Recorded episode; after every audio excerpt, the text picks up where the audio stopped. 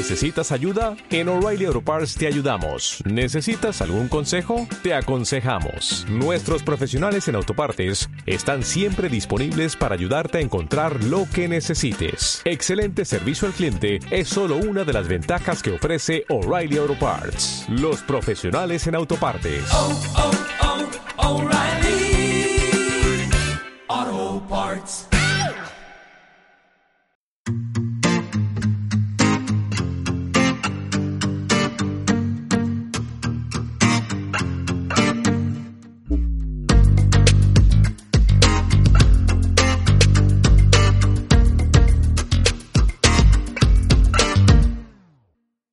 Bienvenidos y bienvenidas al noveno episodio de Salud en Estéreo, tu podcast de alimentación y salud integral. Me llamo Borja Caballero, arroba Nutrifriki, soy técnico superior en Laboratorio de Diagnóstico Clínico, graduado en Nutrición Humana y Dietética y Brainstormer. Ya, ya, ya sé lo que estás pensando. ¿Qué le pasa en la voz? No, no te preocupes porque no son tus auriculares, realmente es mi garganta. Tengo una inflamación bastante grande y bueno, vengo del médico y me ha dicho que seguramente irá peor en los próximos días, así que he decidido grabar esto ahora, que todavía se me entiende un poco, para poder publicarlo a tiempo, porque igual dentro de un par de días eh, ya no se me entiende y tengo una pelota de tenis en la, garganta. Así que bueno, eh, no os preocupéis porque seguro que estaré bien y además la entrevista se grabó hace un tiempo, así que eh, no tendréis que aguantar esta voz durante demasiado tiempo. Hoy tenemos la segunda parte de la entrevista con Alejandra Piñeiro. Trataremos el concepto de LEA o baja disponibilidad energética y también el de persona obesogénica. Además, le hago a Alejandra la misma batería de preguntas finales que le hice a Javier y que le haré a todos los invitados. Quédate hasta el final porque tenemos sorpresa. Yo conocí tu cuenta hace cosa de un año y puedo decir que aunque ya soy bastante friki del mundillo, por así decirlo, ya he leído mucho, he investigado mucho, aún así sigo aprendiendo cosas, he aprendido cosas, algunos conceptos nuevos con, con tu divulgación. Te quería hablar de dos de ellos. El primero es el concepto de LEA, que son las siglas en inglés de baja disponibilidad energética. Esto es un problema que ahora nos explicará Alejandra en qué consiste o de, o de dónde viene, que tiene mm, graves consecuencias a, nivel metabólico, eh, consecuencias desde, o sea, puede, puede provocar problemas desde inmunológicos hasta de ciclo menstrual, salud ósea, problemas endocrinos, metabólicos, hematológicos, eh, de desarrollo, eh, psicológicos, cardiovasculares y hasta gastrointestinales. Eh, Me gustaría primero que nos hicieras una pequeña introducción de qué, qué es esto, qué- de qué va el tema de la baja disponibilidad energética y ahora te planteo mi, mi pregunta sobre el tema. Vale, perfecto. Em, como, como dices, LEA son las siglas en inglés de baja disponibilidad energética. Eh, para entender, eh, bueno, quizás ya con solo el nombre ya se puede intuir un poco eh, lo que significa, aunque yo trato de explicarlo siempre todo de forma muy clara.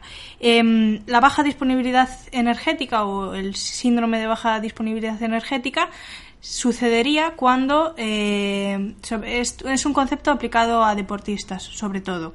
Cuando tú eh, no tienes la energía suficiente para hacer tus, para que tu cuerpo funcione correctamente después de haber restado las calorías que has quemado durante el ejercicio. Es decir, la disponibilidad energética serían las calorías que te quedan después de haber hecho el ejercicio, las calorías que te quedan pues para continuar con tu vida. Si esas calorías son demasiado bajas, porque tu ingesta calórica general está siendo demasiado baja, pues ahí empiezan a aparecer los problemas que tú comentabas. Son sobre todo visibles quizás eh, y más conocidos en las mujeres el tema de, la menorrea eh, o de oligomenorrea, pues que empieza a haber irregularidades en el ciclo menstrual.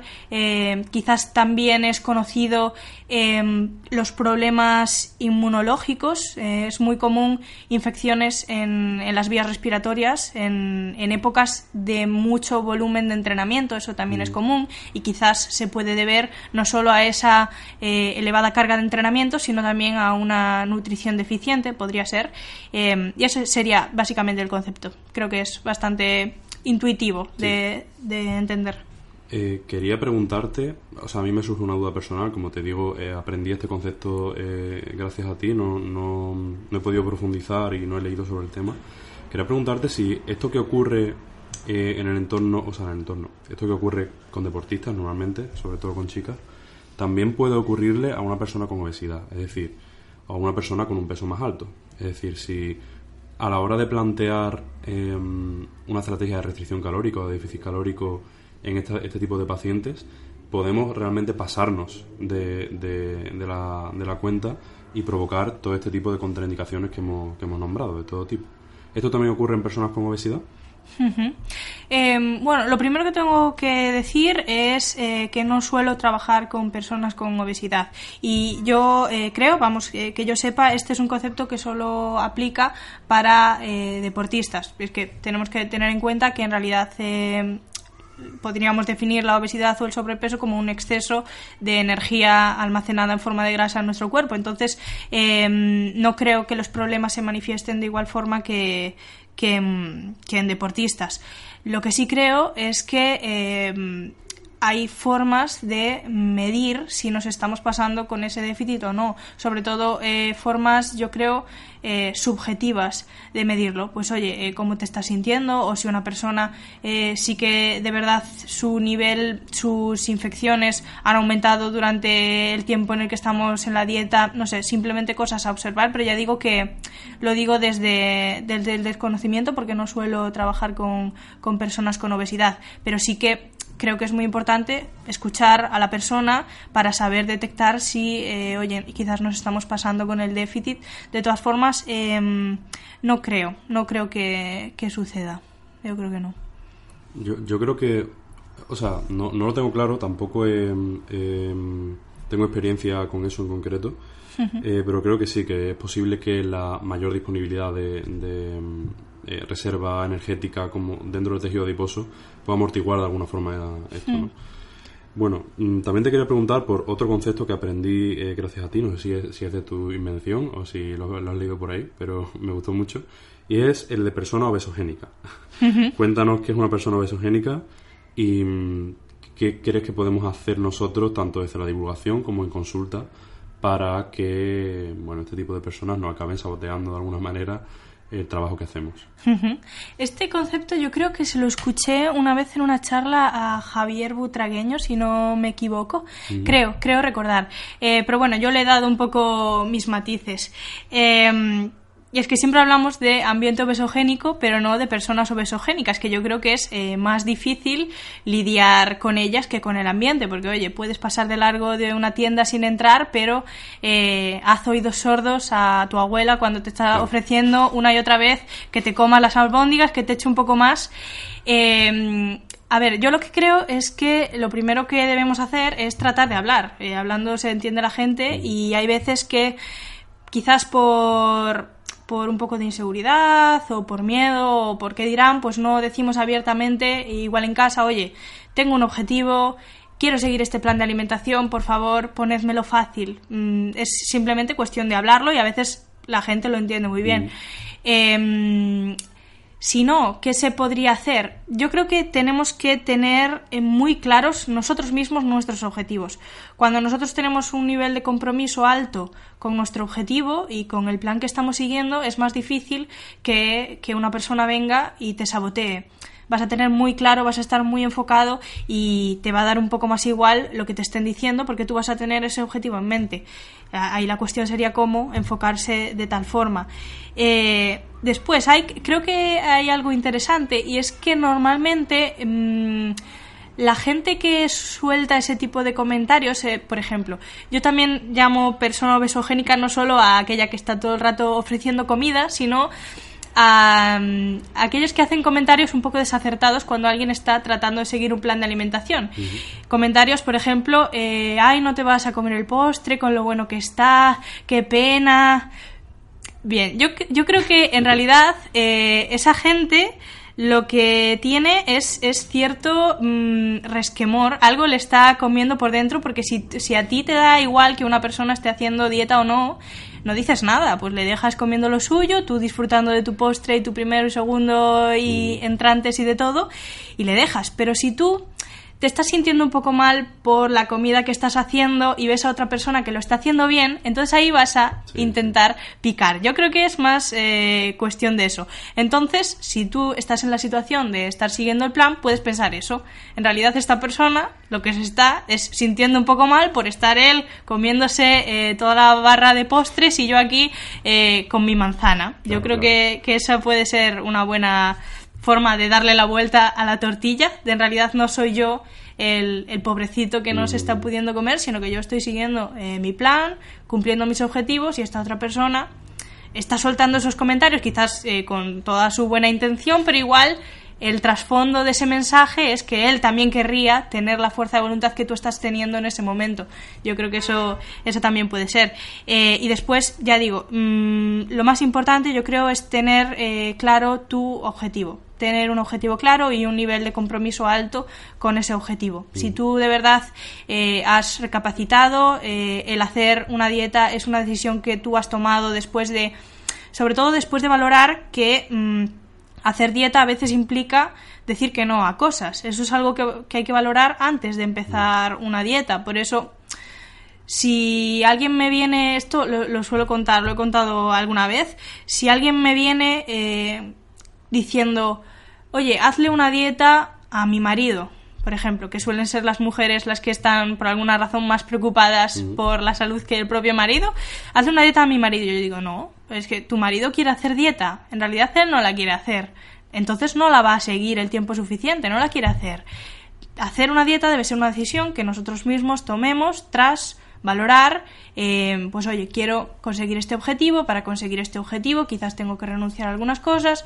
Entonces, haciendo ese ejercicio de, de verdad con honestidad, de honestidad con nosotros mismos, de saber si, si, de verdad estamos dispuestos a durante un tiempo renunciar a ciertas cosas para conseguir ese objetivo. Yo creo que así eh, conseguimos tener un nivel de compromiso mayor con ese objetivo y es más difícil que, pues, que las personas obesogénicas acaben tirando por la borda nuestro trabajo. Sí, o sea, mm, creo que claramente pones mucho más el foco en cómo nosotros, cómo el paciente o cómo nosotros tenemos que gestionar a esas personas, porque evidentemente nosotros no podemos cambiar la forma que tienen ellos de verlo, ¿no? Un poco mentalidad estoica en este sentido. Perfecto, pues aquí acabamos con el, con el bloque de preguntas, digamos, más clásicas, el bloque de preguntas em, convencionales. Y ahora quiero ponerte un poco contra las cuerdas. No, en realidad no es para tanto. Pero tengo cuatro preguntillas que puede que vayan cambiando, pueden que puede que vayan creciendo con el tiempo. Pero son cuatro preguntas que. Em, cuatro preguntas así más cortas que em, eh, quiero hacer en todas las entrevistas para ver un poco eh, cómo, qué opina la gente de estos, de estos debates que creo que pueden ser eh, un poco más peliagudos, por así decirlo, ¿vale? La primera pregunta te la voy a hacer, te vas a reír seguro porque da la casualidad de que has contestado largo y tendido a ella en, en, tu, divulgación, pero te la voy a hacer igualmente aunque ya conozcas la respuesta. Y es, ¿consideras que hay alimentos buenos y alimentos malos? Mm. la, sospechaba, la sospechaba. Mm, vale.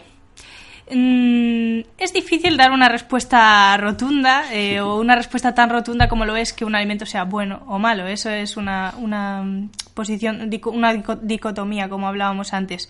Eh, yo creo que hay alimentos buenos, quizás podría decir que creo que hay alimentos buenos y alimentos que no ofrecen ningún tipo de, de nada positivo. Podríamos decir buenos y neutros, quizás. No hay ningún alimento per se que te vaya a. que por comerlo una vez te vaya a resultar eh, dañino, digamos, mm, a no ser que esté contaminado, lo que decíamos. Pero eh, ya digo que es, difícil dar una respuesta rotunda de si hay alimentos buenos o malos, porque en realidad lo que cuenta es el patrón alimentario. Y yo, eh, como decías en, redes, lo que yo he propuesto es más bien una ecuación, pues para valorar si un alimento es bueno o malo, o si es adecuado para mí o no, más bien, que creo que esa sería la, la verdadera pregunta. ¿Este alimento es adecuado para mí o no? ¿Es adecuado para los objetivos que tengo o no? Eh, pues propongo una ecuación que se basaría en analizar varios parámetros de ese alimento. Por un lado, los ingredientes, que sería lo que se, mm, lo que se analiza tradicionalmente. Eh, el, real fooding, por ejemplo, caracteriza o divide los alimentos en buenos o malos básicamente eh, por sus ingredientes. No se fija en la cantidad de proteína, hidrato de carbono o grasa que tiene, sino en si está constituido por materias primas, si tiene muchos aditivos. Eso es algo que, de verdad yo creo que hay que valorar y mm. yo estoy a favor del real fooding y creo que ha hecho eh, mucho más bien que mal. por un lado, los ingredientes pero por otro lado, también habría que valorar las calorías y los macronutrientes. Si tú tienes un objetivo eh, de pérdida de peso, pues mm, vas a tener que fijarte un poco más en qué tipo de alimentos seleccionas. A pesar de que esos alimentos sean comida real, hay alimentos que quizás te pueden acercar más a tu objetivo que otros. Eh, tema cantidades, tema calorías, tema macronutrientes, por ejemplo. Es interesante en una época de pérdida de peso eh, tratar de mantener las proteínas relativamente altas por tema de saciedad, mantener masa muscular. Eh, pues puede ser que tú en esa cena que tenías pautada igual te conviene más meter una lata de atún, qué sé yo, que tres aguacates, pues igual. Entonces ahí ya estaríamos valorando más allá de los ingredientes, porque tanto el atún como el aguacate son alimentos saludables por sus ingredientes, estaríamos valorando los macronutrientes y las calorías de, ese alimento. Después de haber valorado ingredientes, calorías y macros, eh, habría que valorar la frecuencia de consumo. Eh, cada cuánto yo consumo este alimento, ¿de verdad me va a hacer daño que lo consuma eh, una vez? O yo iría más allá y también me preguntaría la razón, no solo la frecuencia, sino la razón por la cual yo estoy consumiendo ese alimento. Porque puede ser que, mm, que el tratar de evitar cierto alimento te cause más mal que bien a nivel, por ejemplo, a nivel social. Eh, cuando ya empieza a ser un problema el tratar de excluir ciertos alimentos. Por ejemplo, si yo estoy en, en una fiesta y me he llevado, eh, hemos tratado de hacer un menú saludable para todos en la fiesta y luego eh, pues sí que tenemos un trozo de tarta para todos. Pues oye, ese trozo de tarta no es, quizás no tiene los mejores ingredientes, quizás no es lo más adecuado en cuanto a macros, en cuanto a, a calorías, pero está en un contexto en el cual mm, puede ser que para ti sea más beneficioso tomártelo que no, porque igual eso aumenta tu adherencia. Entonces yo creo que es algo también a valorar, no solo eh, el alimento en sí, sino ver un poco más hacia adentro, hacia la persona, de por qué lo estoy consumiendo y de eh, después también hacer un ejercicio de honestidad de si de verdad ese consumo está siendo ocasional o no. Tampoco mm. vamos a, aquí mm, a, a, mentirnos a nosotros mismos. Pero bueno, eh, la frecuencia también sería algo a valorar. Yo creo que esas serían las, las tres, cuatro cosas que habría que analizar de un alimento para poder decir si son buenos o malos. Genial, perfecto. En, esta, en estas cuatro preguntas yo me ahorro mi opinión porque ya en el futuro contestaré yo a ellas. Vale. Eh, la segunda sería, bueno, hay otra de las cosas que en las que tristemente hay cierto consenso entre los dietistas nutricionistas, que ya cuesta que haya consenso, es que, bueno, quizás no estamos recibiendo una formación lo más em, bueno, actualizada o rigurosa eh, posible o, no tanto como se debería. Eh, teniendo en cuenta esto, teniendo en cuenta que la formación universitaria en nutrición deja, bastante que desear, em, ¿crees que estamos los dietistas nutricionistas preparados para estar en la, sanidad pública? Buena pregunta. Mm, pues quizás em, yo diría aquí, eh, yo diría, igual te sorprende ahora, pero quizás estamos más preparados, o bajo mi experiencia de por donde yo he estudiado, porque dependerá, imagino, de, de cada facultad, donde se, se imparta de cada universidad, pero fíjate tú que yo creo que estamos un poco más preparados para ejercer en, o eso es la sensación que me dio a mí al salir, más preparada para ejercer en sanidad pública que para ejercer atendiendo a gente como nutricionista en la calle. ¿Por qué? Porque yo estudié la carrera en la Facultad de Medicina. Todos mis profesores eran médicos endocrinos, eran enfermeras, eran farmacéuticos, que en realidad son los que están dentro de la sanidad pública.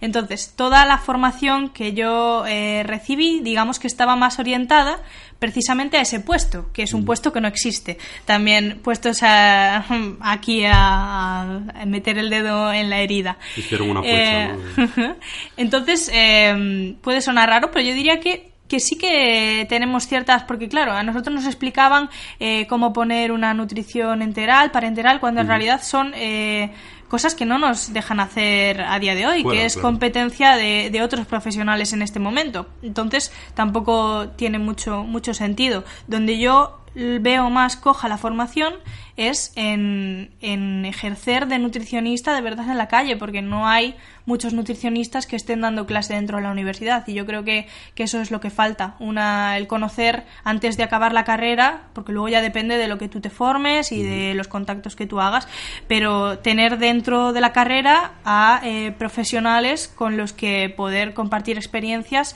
de, de la vida cotidiana, de la profesión de un nutricionista en la calle, en una consulta privada, que yo creo que es eh, al final eh, la salida profesional de la mayoría de nosotros. De momento sí, claro, hasta que eh, bueno se ocurre ocurra este cambio, este cambio y este, esta migración, digamos, a, a, la parte pública.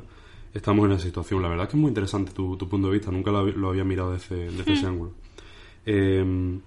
bueno, la tercera pregunta va, muy ligada a la anterior y es, em, bueno, poniendo de ejemplo eh, la psicología. La psicología entró hace relativamente poco dentro del sistema de salud público. Y claro, hay muchas quejas porque son un poco los últimos que han llegado, ¿no? Y están en una posición un poco difícil, hasta el punto de que en algunas comunidades hay hasta, bueno, eh, tres, cuatro meses de espera para la primera consulta y con suerte puedes tener, con mucha, mucha suerte puedes tener eh, media horita de consulta cada dos semanas. Vamos, lo habitual es una, una consulta al mes.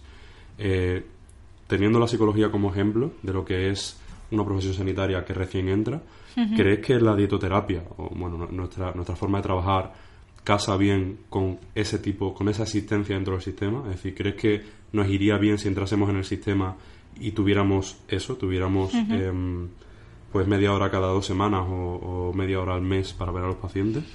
Uf, pues eh, es una duda que, que, yo tengo en realidad. Cuando la gente se queja de que no hay puesto en sanidad pública para los nutricionistas, eh, yo muchas veces me pregunto en cómo sería ese puesto, cómo sería trabajar ahí, porque yo no sé si, si es viable o no. Es, es algo que yo desconozco.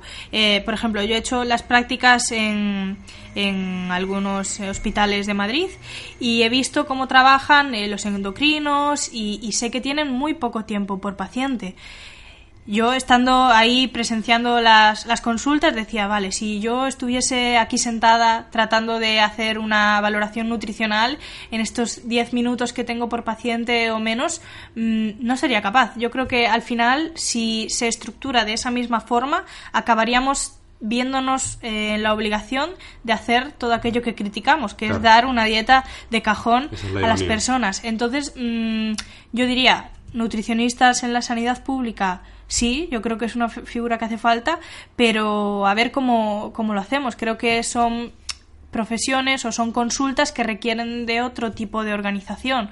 No, mm, no da con, con 10 minutos, igual que una consulta de, de, psicología, no creo, bueno, desconozco cómo son en la sanidad pública, pero creo que pues necesita su tiempo, necesita eh, un mínimo de periodicidad, eh, necesita, pues no sé, de, todo lo que ofrece también la, la, libertad que ofrece la consulta privada quizás pero bueno sí que estoy a favor de que, de que nos metan dentro claro pero con, con calidad digamos ok pues vamos con la última pregunta que mm, está inspirada bueno por no decir copiada de mm, eh, no sé si fue el último o el penúltimo Summit Paleo y es eh, bueno ¿qué preferirías? no? es la típica pregunta un poco de ¿qué prefieres? Eh, sedentarismo pero nutrición óptima o eh, una nutrición terrible y vida activa.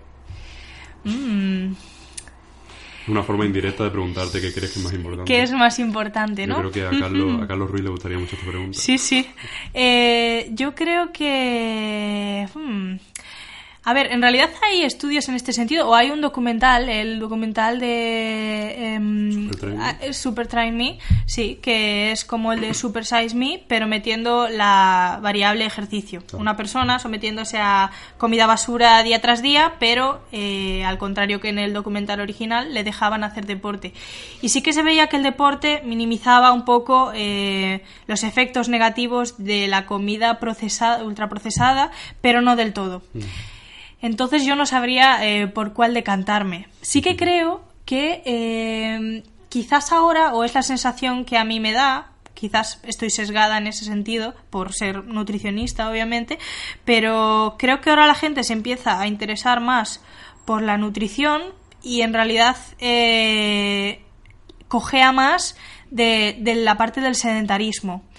Yo creo que ahora mismo es más necesario eh, moverse yo creo. Y eso resulta irónico que yo lo diga siendo nutricionista y quizás ya digo que estoy sesgada porque la mm. gente que viene ya está más preocupada por la nutrición que por el movimiento, pero sin duda mm, creo que hace, nos hace falta movernos más a todos, a mí incluida, porque las jornadas laborales pues de ocho horas sentados son, son destructivas. Pero bueno, también digo que, que uno sin el otro está cojo igualmente. Ok. Eh, bueno, entramos en la recta final de la entrevista. te quiero preguntar, eh, bueno, te quiero hacer tres preguntas un poco más personales. Eh, la primera sería que en esta época de lo inmediato, ya sabemos que todo el mundo está en Instagram y por lo tanto los divulgadores pues estamos migrando también hacia ahí. Instagram es, una red social, mm, digamos que, bueno, provoca tendencias eh, o sea, provoca una tendencia a perder el matiz, a ir al grano, a hacer un contenido muy visual y fácilmente y rápidamente consumible.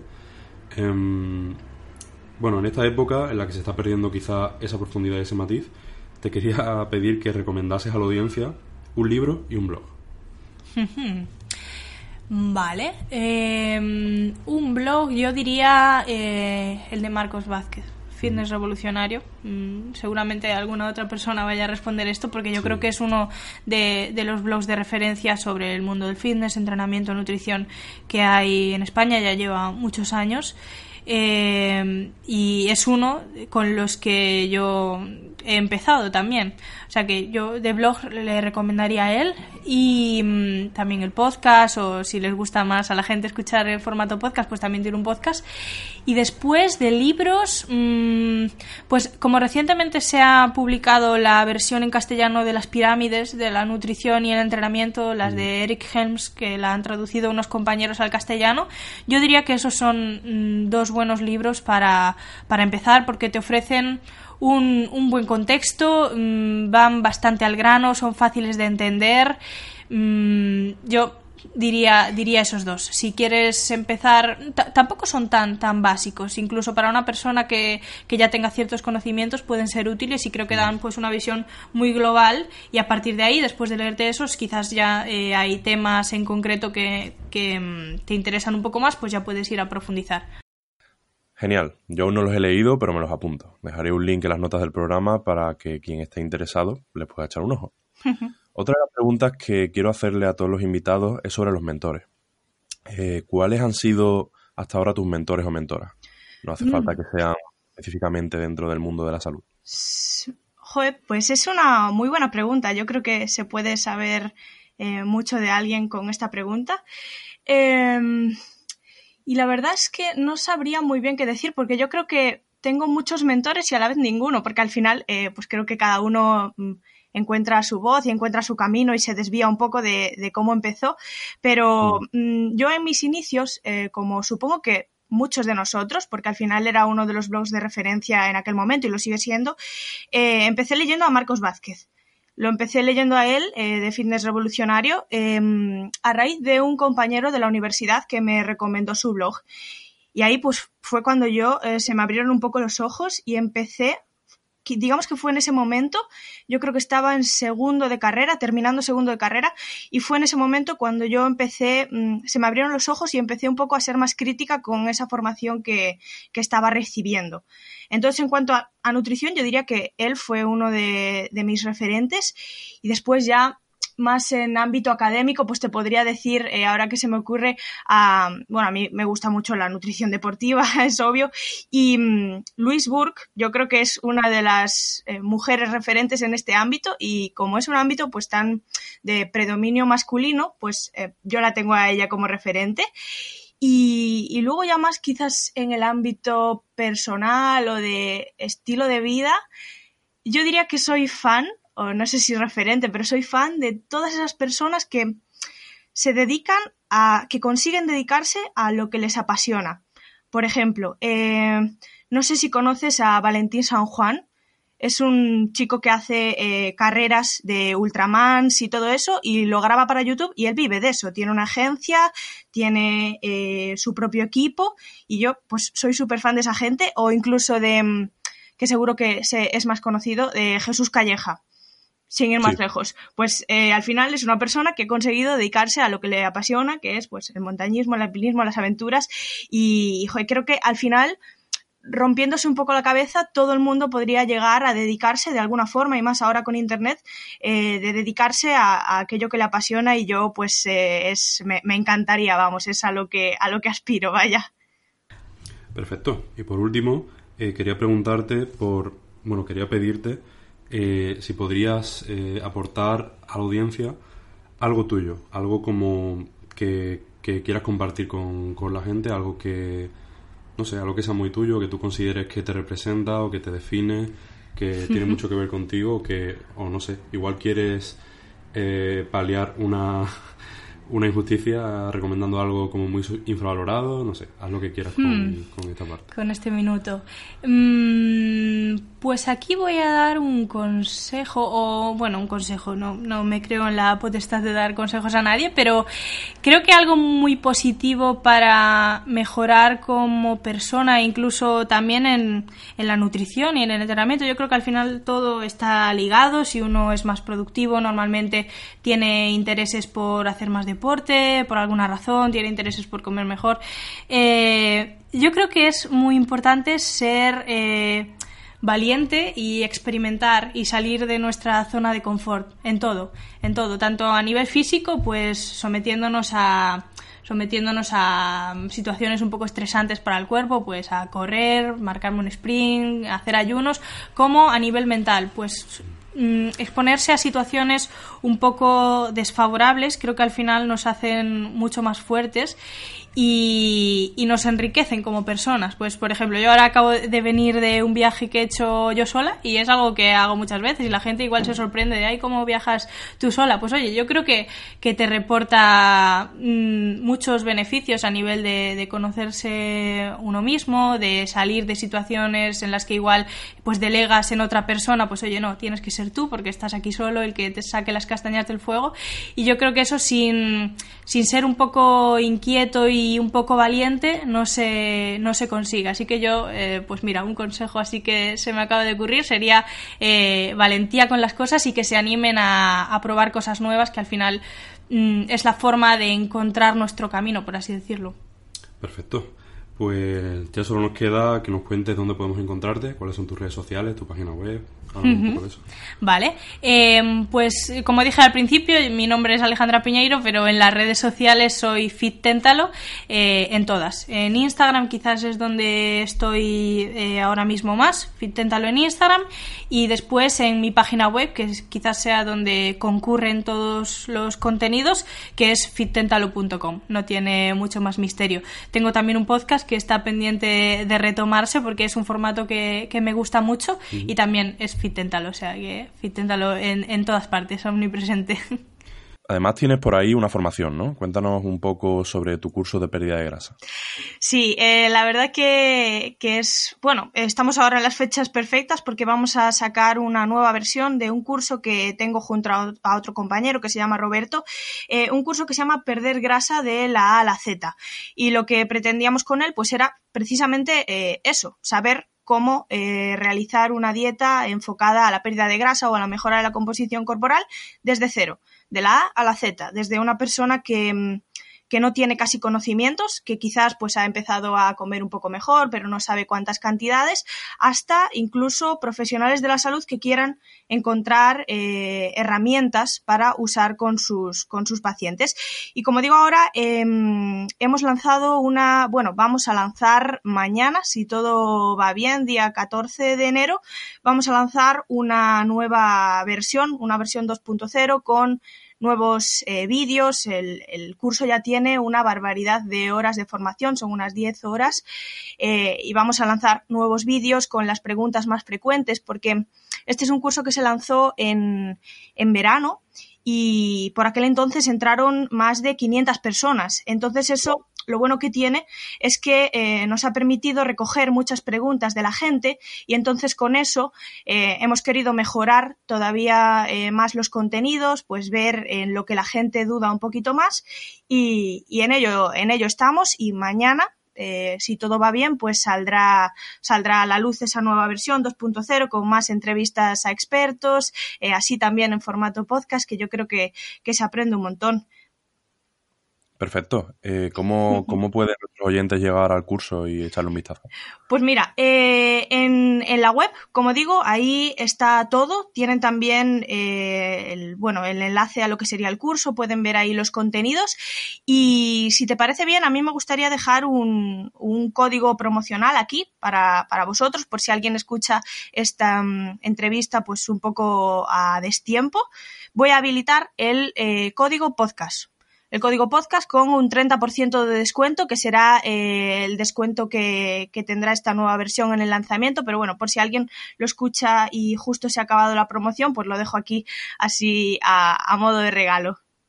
De lujo. O sea, em, en el, o sea, durante el momento de registro habrá un momento de poner el código.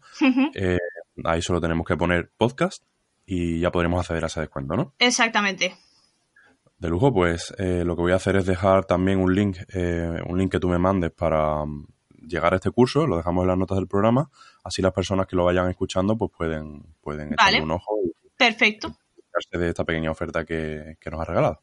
Genial. Ok, pues eh, muchísimas gracias Alejandra, hasta aquí hemos llegado.